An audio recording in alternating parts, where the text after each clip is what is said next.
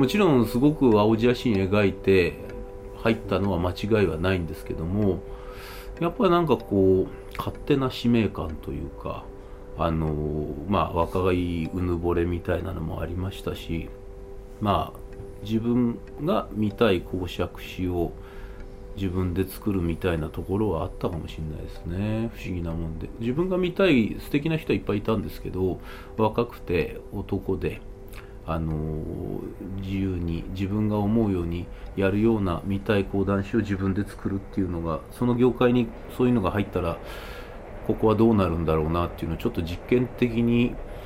うん俯瞰で見てやってたみたいなところもあるかもしれないですね。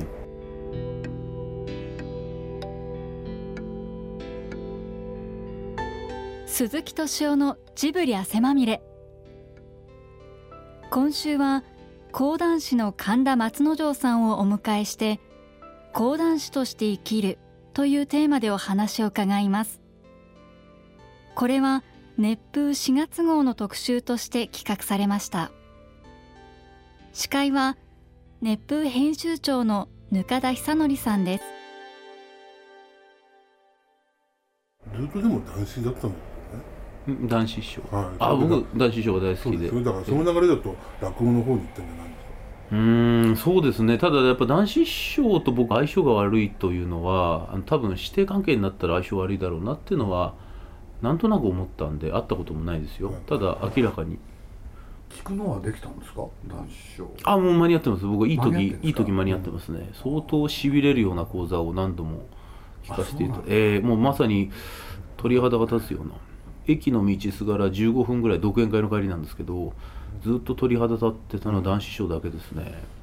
それぐらいに僕はエンターテインメントの中で映画があのまあジブリの方前にしてるのもあれですけど映画が圧倒的なエンターテインメントとしてすごいなと思っててもちろん思ってたんですけどで男子賞聞いた時1人の芸人がキャバもせいぜい500ぐらいだったと思うんですけどただボソボソやって喋るのがこんなにすごいんだっていうねまあそういうのを求めてたのかなんだか分かんないんですけどとにもかくにも打ちのめされるっていうか叩きのめされるみたいなで僕は結構あの名人とか上手とかってそんなのもう言葉の騙しでいないと思ってたんですよそういう人間って。で嘘くさい言葉だなっていかにも商業的な言葉だなって10代で思ってたんですね。だけど名人とか上手っていうカテゴリーに入るのか分かんないですけど男子師匠見た時にはその独演会のその日の男子師匠ですけどいやほんとすごかったですね。圧倒されましたね、うん、なんかうーんもう席立てなかったですね。なんかあの感じは。自分が10代で感受性が強かったっていうのもあると思うんですけどいやすごい体験。もうああれ以来ないですねあんな感じは。場所は？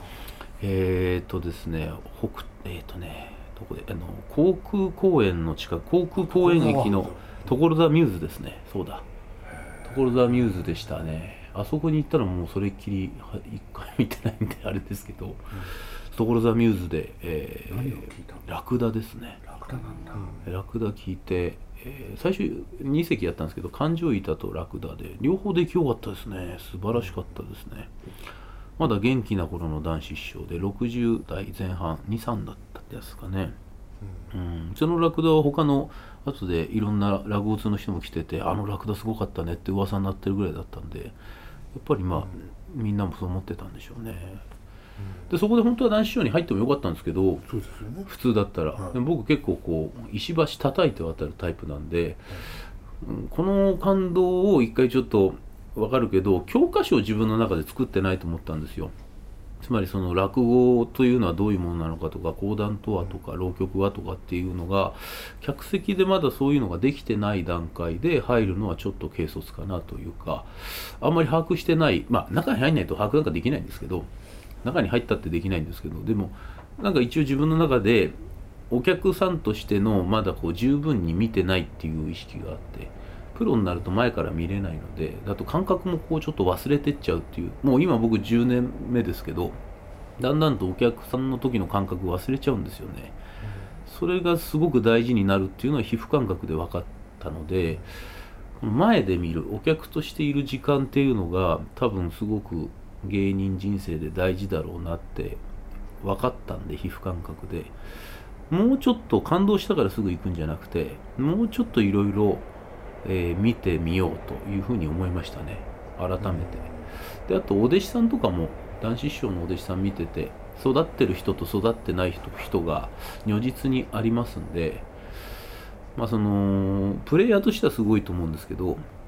師匠としてすごいかっていうとそこはちょっとこう疑問でうんあんまりその明白楽って感じの人ではまあ結果的に何人かいっぱい取ってるんで育ってるんですけど、そういうとこも含めて自分と合うかどうかっていうのもあのかなり青写真描いて、えー、入ったって感じですかね。割と人生そうやって結構なんかどっか冷めたところっていうか計画的に見るタイプいやそうでもないんですけどね。なんかやっぱこれに関して慎重になりましたねやっぱり、うん、もう後戻りできなそうだなっていう。まあできないんですけど。やっぱり師匠と弟子って絶対的な関係だっていうのは、はいはい、その素人が考えても分かるんですよね。でだから、はい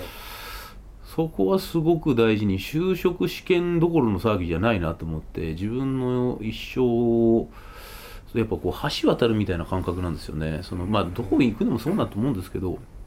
あのちょっと一歩超えるっていうかね、うん、すごい怖い思いして渡ったところが地獄だったらもう最悪じゃないですか。後戻りできない中で。だからそこはすごく慎重にこれだけもう素人時代に本も読んでその関係する本とかも読んで自分の中で頭でっかちですけど教科書作って行って間違ってたらしょうがないっていうぐらいまでちょっと自分を追い込みましたかねあの時はね、うん、一番その観客としてその全盛期だったような気がしますねあの時が、うん、あの一番こう蓄えて自分の中で弟子入り志願に行ったって感じですかね師匠のうちの師匠のとこにね。うんで僕がなんで最終あの男子師匠のラクダに惹かれたのかっていうと、うん、そのラクダの寂しさとか、ラクダっていうその物語の中に出てくるまあみんな滑稽な笑いの多い話としてやるんですけどなんかその会ったこともないラクダってやつの人生をその30分から40分の間になんかすごい感じたんですよ。会ったこともないのに、ね、こいつ寂しかったんだろうなっていきなり死んでる設定なんですけどラクダっていうのは。でその時になんかすごくこうドキッとするっていうかねなんか雨が降ってるのをただこうラクダがこう見てたりして「ラクダさんどうしたんです?」っつって普段こう、うん、ふざけてるラクダに対して「いやなんか寂しそうなあの時顔してたな」とかっていうまあキザな手法なんですけどなんかすごくこう真に迫ってきてそれにゾクときたんですよ。だから笑いでゾクときたんじゃなくて、うん、人間をすごくこう男子師匠の優しさとかなんかすごい繊細さとかが全部そこに出てて、男子師匠がラクダみたいに見えてきてなんか寂しいのかなとかってそういうまあそういう手法ではあるんですけどよく観客を取り込むそういうやり方としては。ただなんかそういうのを全部感じた時にゾクゾクときたんですよね。でこれをこう突き詰めていくとあ僕は落語が好きっていうよりもたまたま出会いは落語に続々と来たんですけどラクダって話の中に。ラクダの繊細さとか人間の機微みたいなところに続々と来るんだなと。それってむしろ講談の中によくそういうの出てくるんですよ、で僕最終的に男子師匠のラクダを通じてあ俺は講談が好きなんだなっていうのをちょっと分かったというか、うん、ラクダの中に出てくるそうですね講談的描写というかそういうのがなんかねまあ興味持ちましたね。最終それはでも後から分かったことですけどね、えその時はもう全然分かんないですけど。僕のイメージだと落語はこう笑いのエンターテインメントで講談はちょっとドキュメンタリーみたいな、うん、そんなイメージで思ってたんで、ね、でもそうです。それも合ってると思いますね。だからうんでも落語はやっぱこう俯瞰で見ると結構まあ笑いなんですけど悲しかったりするんですよねいろいろ、うん、いい距離でこう笑いのある視点で見るとチャップリンの言葉じゃないですけどなんかこう近くで見るとこれが悲劇になって俯瞰で見ると喜劇になるっていうのまさに同じでいい距離でもって落語っていうのを撮ってるからあれでもうちょっと近寄ったら地獄のようなことを本当に人間の辛い悲しいみたいなとこクローズアップできるんですけどそこは落語おしゃれなんでそういうのをあえて出さないっていうか、うん、いい距離でただお客さんを笑わせてるっていうまあ非常に質の高い芸能ですよねそういう意味で言うとねあえていやらしくそこまでいかない分かる人だけ分かるっていう感じの。そんな感じでしたけど、だから僕落語と講談でそんな実は分けてないんですけど、うん、ただ読み物がネタがこう全然違うので落語でも講談的描写出せるし講談でも落語的描写出せるんで、ネタがなんか魅力を感じましたね講談は。もう4500ぐらいあるって言われてるんですよ古典講談。で落語は500ぐらいなんで。で4500の80人しかいないんですよね今講談師が。で落語家今900人ぐらいいるんですけど。でどう考えてもこれ過小評価されてるだろうっていうふうに講談に対して思ったんですよ、うん、でたまたま僕が見に行った時が、えー、神田伯龍っていう男子師匠もおすすめの講談師でな本に書いてあるようになんか全然面白くなかったんですけどただ客席がおじいちゃんおばあちゃんばっかりででその時に僕はうわこれすごいって思う描写が書いてあるようにあったんですね、でその時にあなんだろうこれなんかもうちょっとうまく演出すればこれをもっとみんなに分かりやすい形であの提示できるのにな面白い芸能ですよってこうなんかこうアピールできるのになっていうのはちょっと思いましたね。だから、うん、すごくこう熱狂的にわっていう面とすごく冷めた視点で見てるっていうのと両方あるかもしれないですね。両方鑑みた時に講談の神田勝利に行こうっていうのが最終決定したって感じですね。うん、その時にいろいろ学生時代からいろんなライブをあの演芸のライブを見られたってことですけど何や節はそんなにも全然引っかからなかったんですか？あの福太郎先生っていう人が玉川福太郎って人大好きで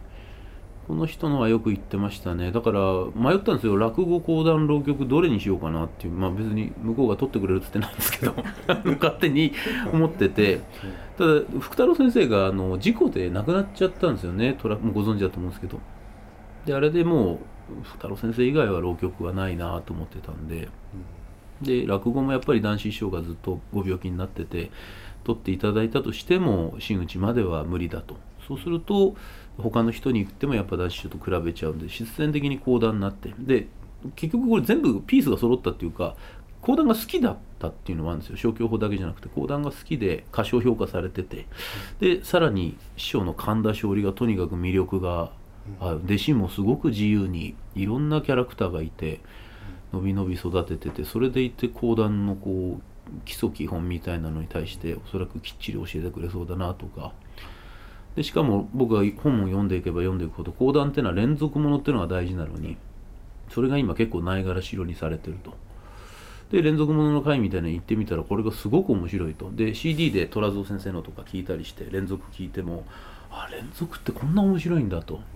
なんで講談も連続も評価されてないんだろうっていう。でそこは若気の至りであのー、たまたま僕は縁があってそれを知ることができたからこれちょっとみんなに提示したいなっていうようなことは自己顕示欲もあったと思うんですけど思いましたね、うん、うん、すごくそこは10代のこうなんでしょうか一直線な感じと、うん、20代ちょっと前半になってクレバーな感じと両方相まってこういい感じに入門できた時期なんじゃないですかね。まあいわゆるこの分野って落語の一人勝ちじゃないですか。あの動員数とかそういう人気で考えると。もう絶対ひっくり返ると思いましたねでもあのー、今は落語の方にみんな意識がいってますけど絶対講談の方が面白いっていう時代来るだろうなっていうふうには思ってましたので、うん、それをちょっと証明したいみたいなのもあったんですけどね、うん、結構その歌舞伎にももちろん講談は影響を与えてますから圧倒的に勧進帳の中で山伏問答とか、えー、何でもかなりの影響を与えてるんですけどその大元が非常に過小評価されてるっていうのはこれなんかおかしいなっていうのは思いましたよね、うん、うん、その10代のレベルで分かるぐらいになんでこんなに今誰も聞いてないんだろうっていうのは思いましたね。うん。でひっくり返したいっていうのはちょっとあったかもしれない。自分の人生もあんまりそれまで良くなかったからそういうのも含めてなんかひっくり返したいみたいな一発逆転みたいな感じのあったかもしれないですね、うん、そういう山師的なとこもねなんか、うん、その良くないっていうのはあれですか？あのやっぱお父さんのことをずっと引きずられてたんですか？まあそうだと思いますね。だからサラリーマンっていうのは全然悪いことじゃないと思うんですけど、うん、やっぱある時から父親がそういうふうにいなくなっちゃうとどうしてもそのことばっか考えてるんですよね。何やっても虚しくなりますしね。だから常にこう自分の居場所みたいなのをふわふわ探しててあんまりこう父親のせいにね人生をするのは良くないと思ってるんですけどでもそれでもやっぱりこうずっと常にそれは頭から離れないですよね。いないわけですからね。キャッチボールしてくれる人が。でそれはやっぱりすごく、自分の中で大きなことでしたね。だから居場所がない。でサラリーマンはうちの親父と僕が性格そっくりだって言われてたんで、え顔も似てるんですけどそっくりなやつが同じようにサラリーマンやって向いてないだろうなと思って。うんそういうのもありましたしね。でやっぱ自分が、まあ、あんまストレスなく好きなものまあ好きなものをプラスできれば向いてるものをっていうのを一生懸命探したのかもしれないですねどっかでね、うん、だから大博打でしたね講談師になったっていうのは考えたらね。思いますよ。本当にレートの低い博打をかけたなと思って。ですよね。でも僕は売れる売れないなんか正直最初入った時どうでもよかったんですよ。結構僕も記憶を変え変えていくかもしれないです。あのただ講談師になりたいっていうすごくピュアなところがいっぱいあったんじゃないかなと思いますけどね。でも落語とのこのなんか人気をひっくり返したっていうそういう野望もあったわけですよね。それももちろんある。だから両輪なんですよね。うん。そういう思いい強い思いがないと怖いから入れなんか入門が怖いんですよ。だからそういうふうに自分で中で奮い立たしたのかもしれないですね。要するにその当然就職活動もしてないですし、はいはい。結局僕は誰とも触れ合ってうん。その講談の知識をなんか専門の人と話したわけでもないしただ古本屋でこう 持ってはい。だからゆ夢の中妄想みたいなもんですよね講談師になるためにって誰も許可してないのに。でそこで師匠が取ってくんなかったら今までやってた4年間とかっていうのは全部こう無駄になってしまうわけなんで。だから最終的に師匠がまあ誰でもよかったんだと思うんですけど取ってくれたってことが非常に大きくてなんかそこで結構報われましたよね。すごい、まあ、あんなに緊張したことなかったんじゃないですかね。あの師匠と会ってあの取ってくれるって言った時の嬉しさたりがねすぐ母親電話しましたね。なんかなんかなんか嬉しかった共有したかったんですよね。なんか「いやー取ってくれたよ」つってあ「あっけなかったよ」ってなんかそんなようなことを。うーん。友達でも誰でもなんか母親に電話したこと覚えてますね。すうん。のお母さんなんてあいやまあもちろん良かったねですよね。だから母親もやっぱりもう父親死んでからちょっと息子がやりたいことをとか普通講談師になるなんて狂気の沙汰じゃないですか。一生反対します反対いや一生懸命育ててあのーやっぱそれはもう育てたのにっていうところはあると思うんですよね。他人の仕事じゃないです。ようんまあまあちょっと博打のね近いですよね。だからうん。でも分かってたんじゃないですか。小さい頃から見てるからいやいやでも人前にだって鈴木さん一回も出たことないんですよ。あ一回も出たことない人間がそのいきなり講談師になって人前で自分で物語を喋ってお金を稼ぐそれよく母親許可したのまあ講談ってもよく分かってなかったと思うんですよ。だからそれも良かったのかもしれないですね。落語っていうとうん。うっすら誰でも焦点の知識ありますけど講談っていうのはちょっとこう斜め上すぎて反対する材料もなかったのかもしれない。あ分かん分かんない。まあなんかまあなんかいいからやってきなよってぐらいでしょうね。えだからそういう意味ではまあ母親にも感謝してますね。うん。よくこう天狗になってるっていうことを言われるんですけど、それ、はい。あのまあうちうちの中で。はい。一切なってないっていうか。その目標男子師匠のあの講座見て天狗になるやつなんて相当バカですから、一生天狗になれないでしょうね。だからすごすぎる講座を聞いたんで男子師匠も非常にムラがある人だったってご自身でも言ってましたけど、一度でもああいう講座を見ると、うん。もう何でしょうかね。なんかこう芸についてすごく真摯に誠実になっちゃいますよね、うん。それはいいことか悪いことか分かんないんですけどで記憶で補正されてるからその時のラクダが実はそんなに良くなかったかもしれないですけど今冷静に見るとだからなんかそういうふうにずっと戒めとしてなんかあれはすごかったなっていうのに浸ってる感じですね。あれをできようとは思わないんですけどなんかコツコツやるしかまあ凡人はできねえなっていう感じの意識で今ここまで来てるって感じですかね。だから周りの人がいろいろこう言ってくれるのは当然商売ですし僕も講談を、えー恩返ししたいっていう思いがあるんで拾っていただいたんでアピールするのにすごくいい嬉しい。でもう弟子が来てほしいなっていうのはすごく思いますね。新しい私にじゃなくてあの講談会全体に。業界全体に。うんやっぱ新しい人来る女の人が多いんだよね。そうですね。女性が今6割ぐらいですかね半分以上半分以上女性ですね。だからでうちの日本講談協会といって20人で、えー東京2つあるんですね。講談協会と日本講談協会。で講談協会が40で日本講談協会私の所属するのは20なんですけどもう、えー、と今月で前座つって一番下が1人になっちゃうんですよなのでその要するに下働きしてくれる子が。だからもう逆ピラミッドもいいところで、もう衰退のジャンルですよね完全に、高齢化社会えーだから結構僕いろんなこういうふうに講談アピールしてるつもりなんですけど全然まだ種まいてるつもりなんですけど芽が出てないっていう、えーだからすごくそこは危機感持ってて。あの今むしろすごくあのこうやって定石にもお客さん入っていろんな講談師をいろんな人が見ていただけるような流れにはなってるんですけどおかげさまで。肝心のその新しい入門者が来てないってことに対しては相当ああこの先ここが大事なんだよなってところまでで今止まってるっていうところですかね。そこはすごく思ってますね。そこの危機感はありますね、うん。でもこればっかりはねスカウトするわけにいかないんですよ。やっぱり師弟関係っていうのは。来てくださいっつって弟子を引っ張っていく師弟関係って、はい。なので講談が本当に心から面白いすごいと思った人に来ていただくように、その嘘の体験で来てもしょうがないんでね誰も。あのなのですげえ講談面白い自分も講談師になりたいっていう言えるような芸が今できるかっていうと、そうあの男子師匠のあの人生変えるような一撃みたいな講座っていうのはううーんいやできないよな。まあもちろんあれ目指すんですけどとかっていうのを謙虚に思いますよね。だからそういう意味で言うと僕はもちろん弟子って取れる立場じゃないのでまあ下っ端が偉そうに言うことでもないんですけどちょっと非常に講談会は危機的だなと。で10年後があの今70代の男性の人が78人いるんですけど本人も書いたかもしれないですけどまあ寿命から言うと亡くなってる可能性がかなりご病気されてる人も多いんで高いと。そうするともう女性が多いのが悪いってことじゃないんですけどむしろいいことだと思ってますけどあまりにもこう男女の比率が激しくて女性が7割5分とか8割の時代に突入してきて男性が2割ぐらいになるぐらいの時期に差し掛かってきちゃうと、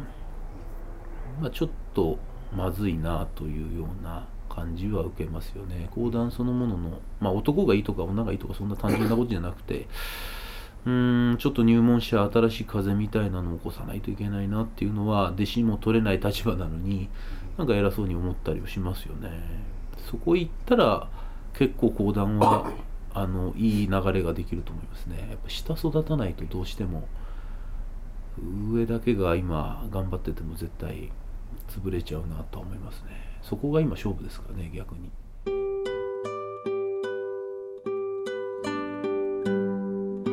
鈴木さんと神田松之丞さんの対談。講談師として生きる。いかがだったでしょうか？まだまだお話の尽きないお二人ですがこの続きは後日お送りします。